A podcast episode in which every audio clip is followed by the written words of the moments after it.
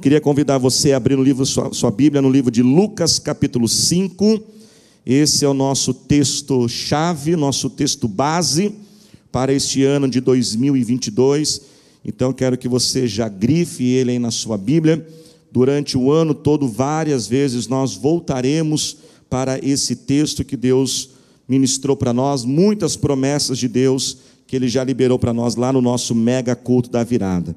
Hoje é o segundo domingo, é um domingo mais de ensino, é um domingo mais de sabedoria, onde nós oramos para Deus prosperar e nos dar sabedoria para que nós possamos ter uma vida mais produtiva, uma vida que cresce, uma vida que avança. Amém, irmãos?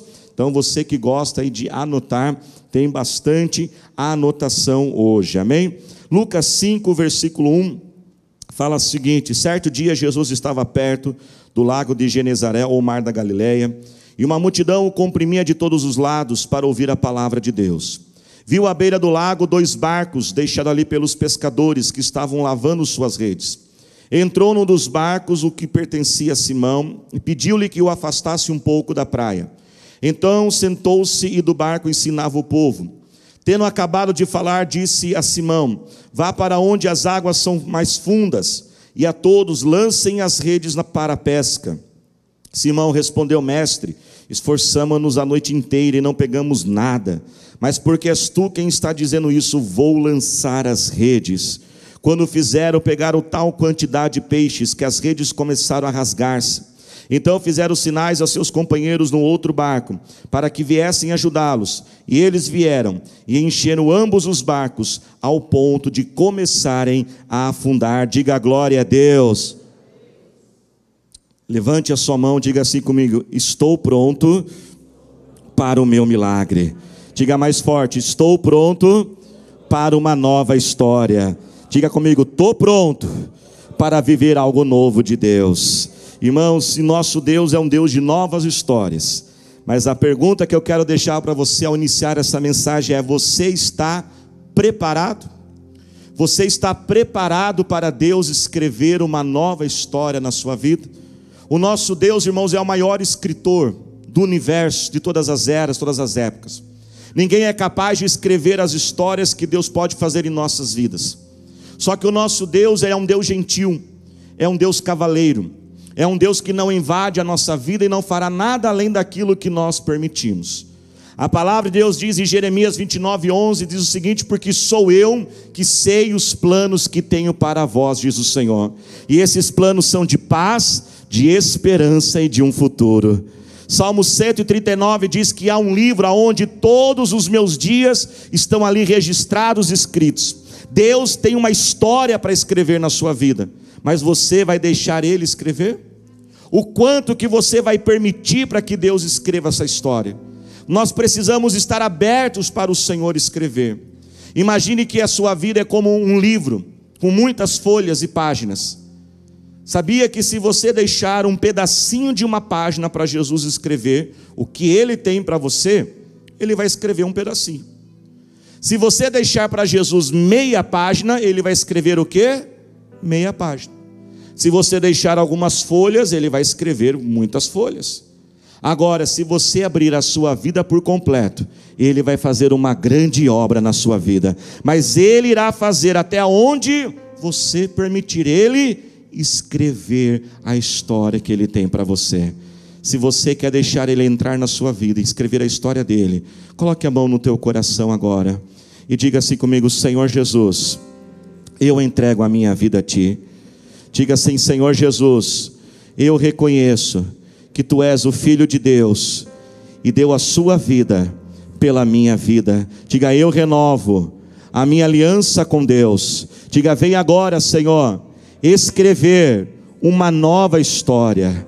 Perdoe os meus pecados, corrija as minhas falhas. Diga: Senhor Jesus, pode fazer o que o Senhor quiser na minha vida. Diga assim: Eu quero ser o que tu queres que eu seja.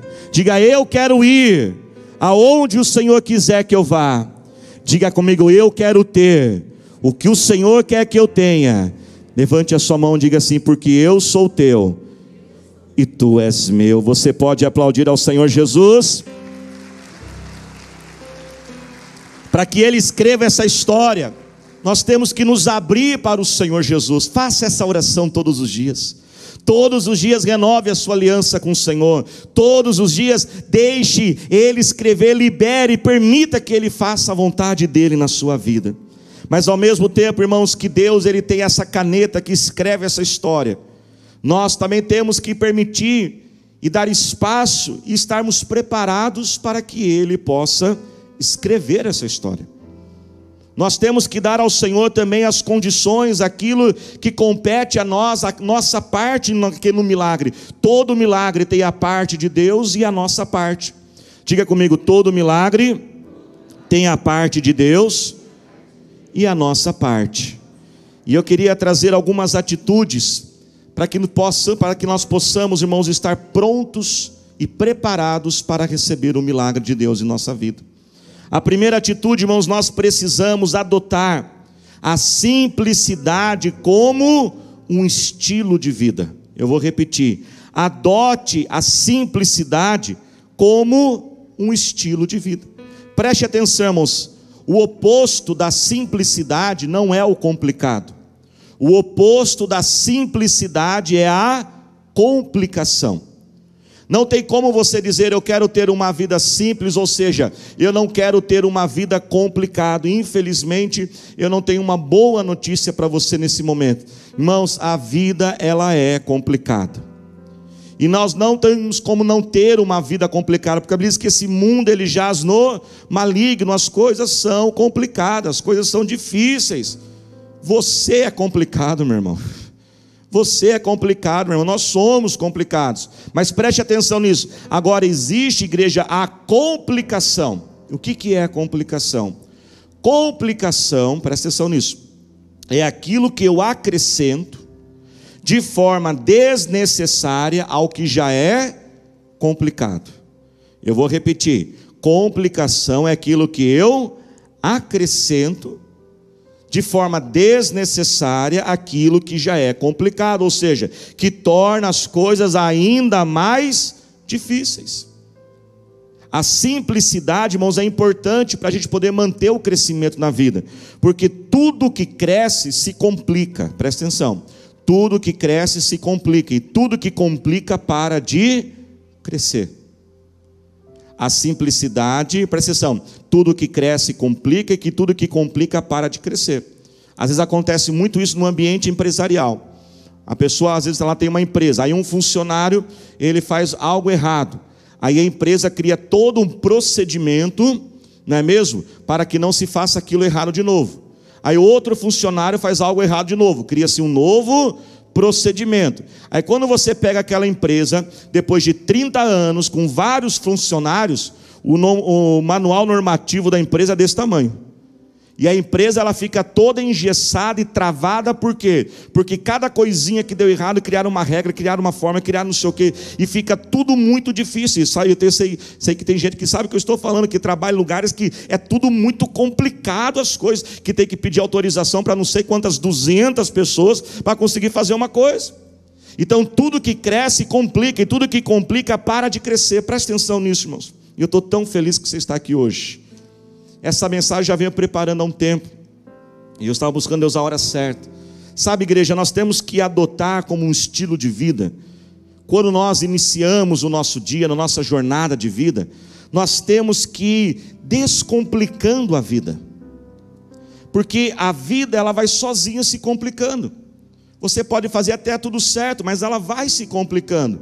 Você lá casa, aí vem um filho, aí daqui a pouco vem outro filho, o filho vem na adolescência, e aí você já está lidando com o filho que é adolescente, aí você está mais ou menos numa fase da vida, daqui a pouco os teus pais ficam idosos, aí o teu pai fica doente, aí, aí você tem que cuidar do filho adolescente que está dando trabalho, você tem o pai que está doente, e não sei o que, daqui a pouco vem uma pandemia, daqui a pouco é a economia, daqui a pouco é o governo, e daqui a pouco é algo que acontece, daqui a pouco é uma dorzinha, misericórdia, irmãos, misericórdia, né? mas é, mas a vida vai. Então o que acontece? Por que, que muitas vezes há em nós aquela sensação de exaustão, de cansaço, que parece que a gente não aguenta a vida, parece que a vida é pesada, a vida é difícil, por quê? Porque durante o seu trajeto de vida, Estou adiantando até um pouquinho do curso já. Durante o trajeto de vida, várias complicações vão surgindo. E você só vai o quê? Acumulando, acumulando, acumulando, acumulando. O que, que vai acontecer? Uma hora o peso vai ser o quê? Grande demais. Por isso que, ao mesmo tempo que, numa certa forma, algumas coisas vão acumulando, você tem que ter sabedoria, presta atenção nisso, para ir removendo algumas complicações, para diminuir a carga. Fala para o seu irmão, você tem que diminuir a carga. Fala para ele aí. Quantos estão entendendo? Diga amém. Vamos olhar Pedro nessa história. Pedro, irmãos, pecou, pescou, pegou, pecou, né? Pescou a noite toda, está cansado e está frustrado. Não seria natural Pedro falar: quer saber do que? Eu vou embora, estou desanimado, estou cansado, eu não vou fazer mais nada disso. Mas quando Jesus chega lá, o que que Pedro está fazendo, igreja? O que que Pedro estava fazendo? Você leu o texto? Ele estava o quê? Lavando as redes mesmo desanimado, mesmo frustrado, mesmo você não tem recurso, mesmo as coisas dando tudo errado, as coisas eram complicadas, estava difícil, né, até a expressão, o mar não estava para peixe mesmo, né? né? E não estava dando certo, mas o que, que ele fez? Ele já estava lavando a rede. Quando você lê o texto e vê ele lavando a rede, o que, que ele está fazendo? Ele está se preparando para a nova pesca. Ele falou: não deu certo essa pesca, mas vou ter que pescar de novo. Então já vamos deixar as coisas o quê? Preparadas. Eu pergunto: se Jesus passasse ali e ele não tivesse com as redes lavadas, o que, que aconteceria, igreja? Ele perderia o milagre. Ele não estaria pronto para o milagre.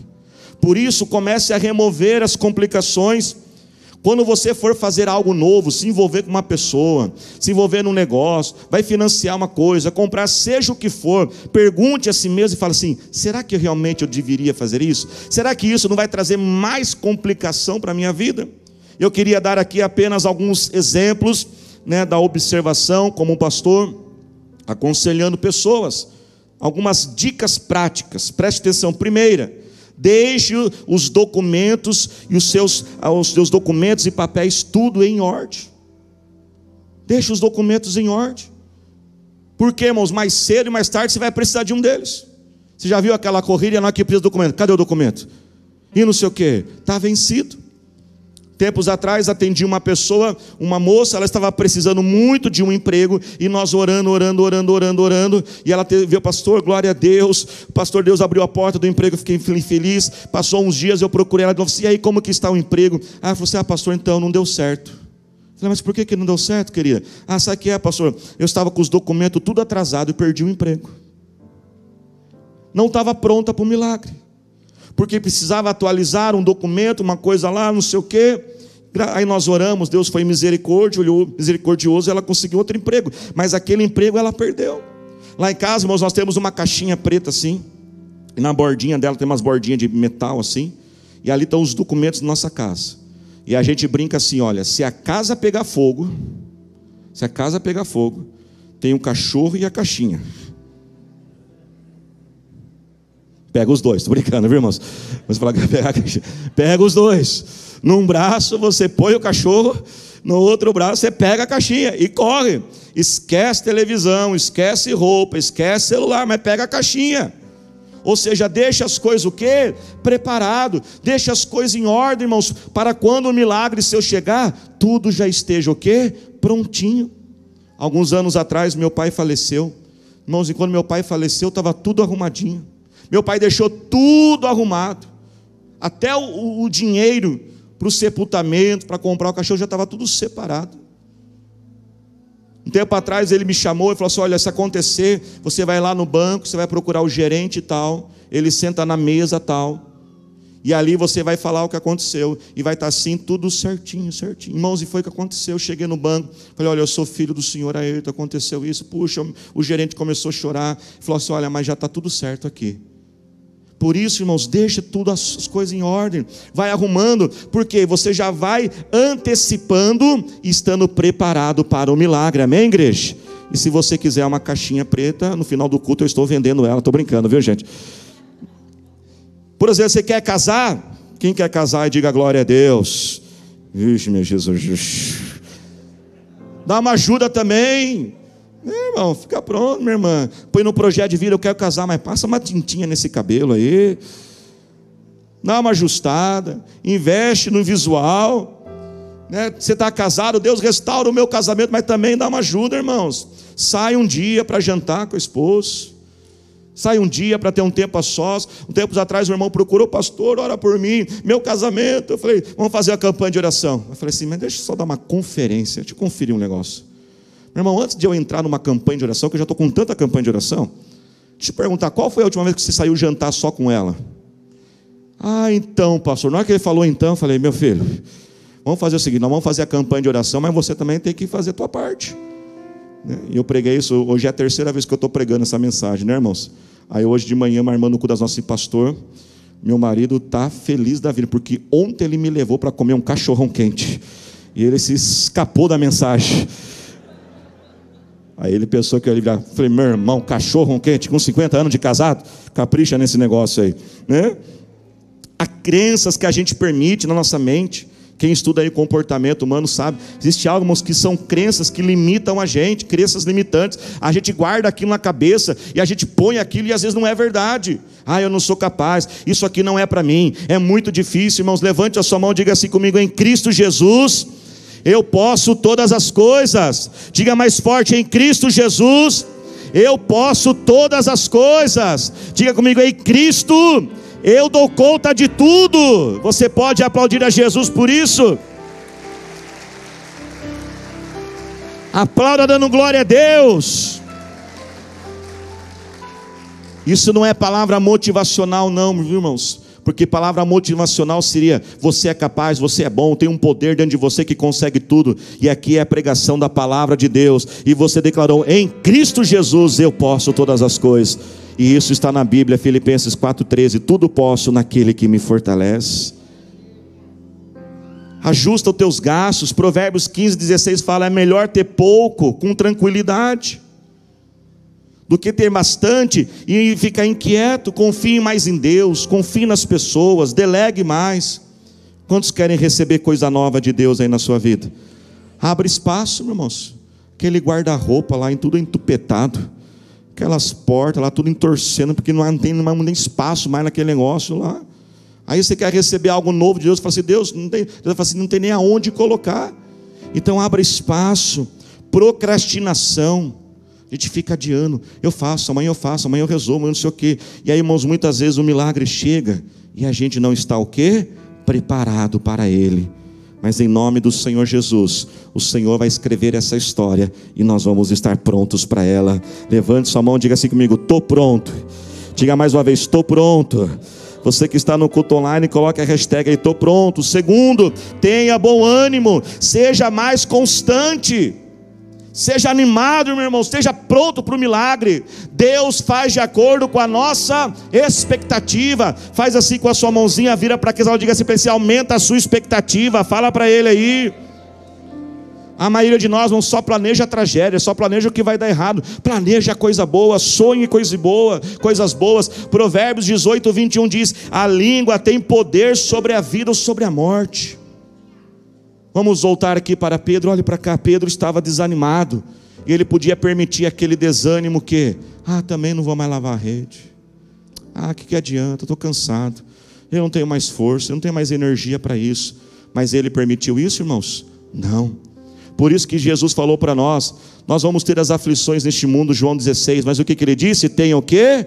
Bom ânimo. Provérbios 24, 10 fala assim: Não se mostre fracos no dia da, da, tua, da tua angústia, para que a tua força não seja o quê? Pequena, não te mostre fraco. Cabeça erguida, ânimo, mostre alegria, mostre para o teu chefe que você está sempre disponível, mostre para o teu chefe que você está animado, não desista, faça o que tem que fazer, Irmãos, porque muitas vezes acontece assim: você faz, faz, faz, faz, faz, faz, faz, faz, faz, o chefe não vê. Aí você desanima. Tá vendo? Não vou fazer. Aí no dia que você não faz, ele vê. Tem animado. Um trabalho desanimado, não. Porque na cabeça do chefe, ele fala assim: tem uma fila de gente querendo contratar aqui. E olha, se mostre sempre disponível, sempre disponível. Não fique muito assim, ah, eu não sei se eu continuo aqui. Ah, meu irmão, às vezes o teu chefe está doido para te mandar embora. Ele só está esperando uma oportunidade. E às vezes você vai dar para ele a oportunidade de mandar você embora. É sério as coisas. Mostra-te animado. Gálatas 6,9 diz: Não se canse de fazer o que? O bem. Não está vendo o resultado, mas persevera. Seja constante apesar das injustiças.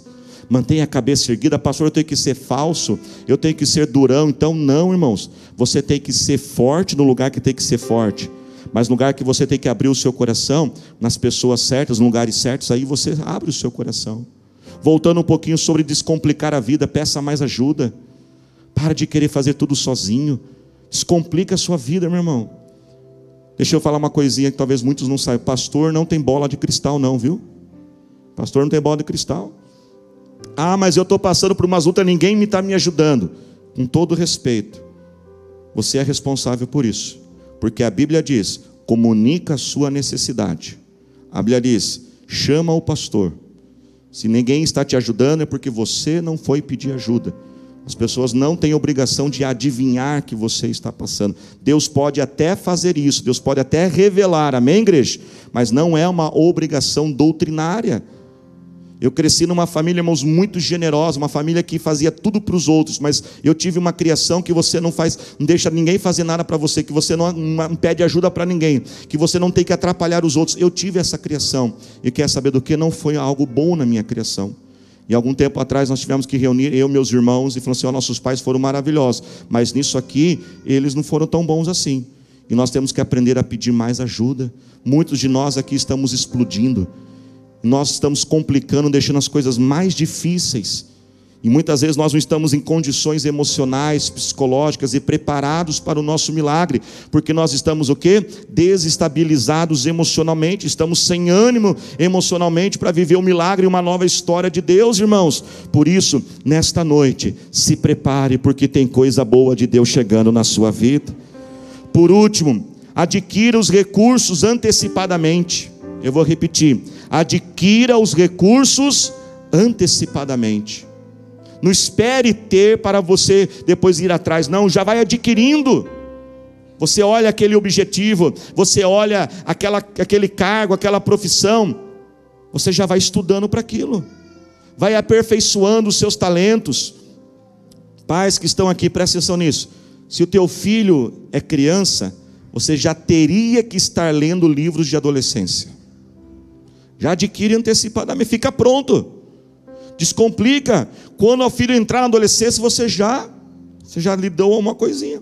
Teu filho está na adolescência, você já vai se preparando para quando ele for o quê? Universitário. Vai antecipando, amém, igreja? Vai preparando o tempo. Tudo na vida precisa de tempo. Tudo na vida precisa de tempo. Você não vai conseguir, só que às vezes o tempo não é uma coisa que você fala assim, a partir de hoje eu quero ter tempo. Às vezes você vai ter que fazer mudanças na tua agenda. Talvez você vai ter que trocar a tua casa para uma casa menor, porque você gasta horas e horas e horas naquela faxina, naquela faxina, naquela faxina, naquela faxina. E você está lá e aquelas horas você poderia estar adquirindo conhecimento, fazendo outras atividades. Tem que adaptar, irmãos.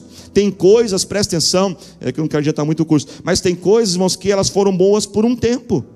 Há um texto na Bíblia que fala assim: que o rei Davi serviu a sua geração. Se a gente aplicar isso para a vida, tem coisas que são boas para aquela época.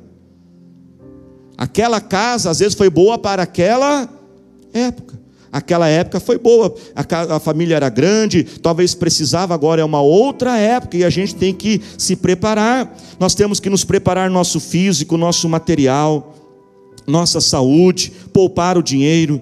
E nós também precisamos, irmão, sabe do que? Adquirir, criar relacionamentos estratégicos.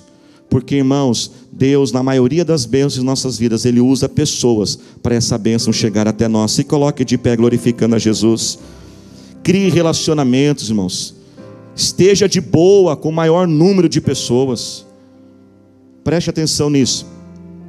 Há lugares, negócios, oportunidades na sua vida que só o seu trabalho duro não vai ser suficiente.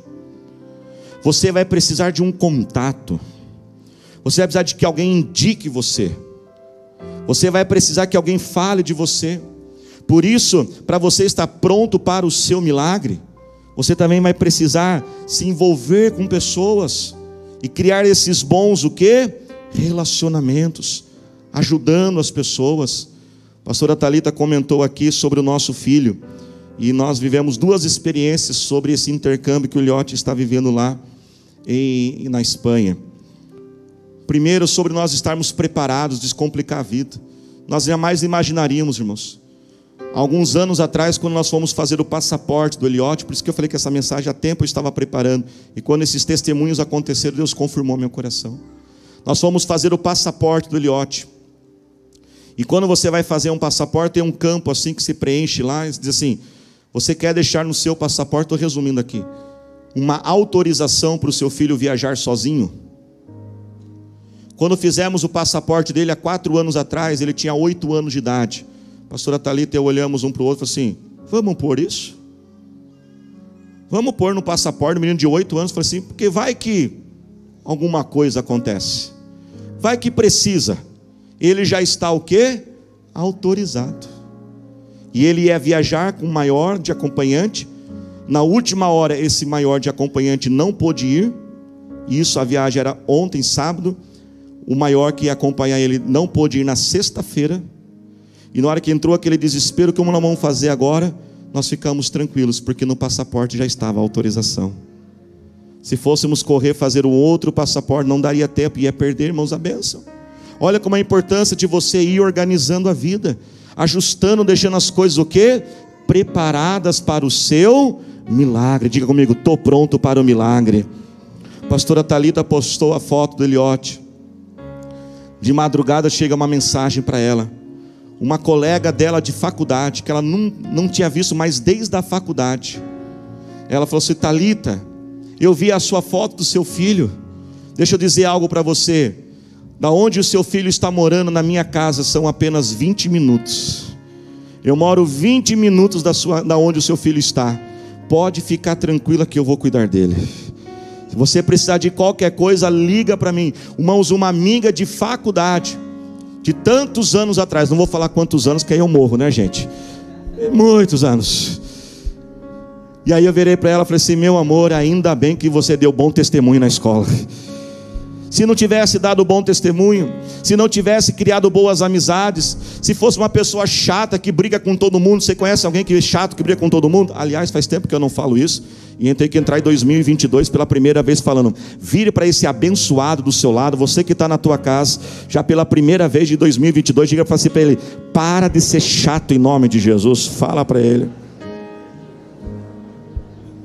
Para de ser chato, meu irmão.